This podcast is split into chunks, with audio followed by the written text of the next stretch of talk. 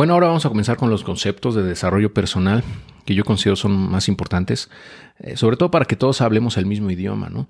Y para que puedas profundizar si alguno de ellos te, hace clic o, te interesa puedes ahondar más en ellos, ¿no?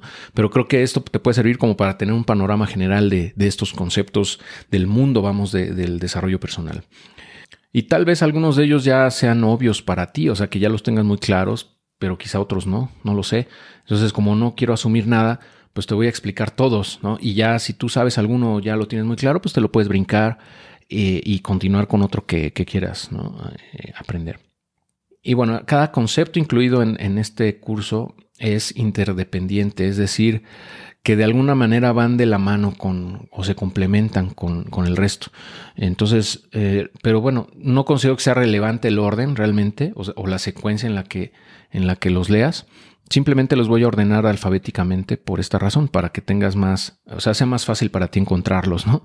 Eh, y, este, y, consultarlos posteriormente. Entonces, esa es la manera en la que estoy ordenando esto. No es porque uno sea más, más importante que otro o ese sea el orden en el que debas eh, profundizar tú. O sea, realmente es simplemente alfabético, ¿ok?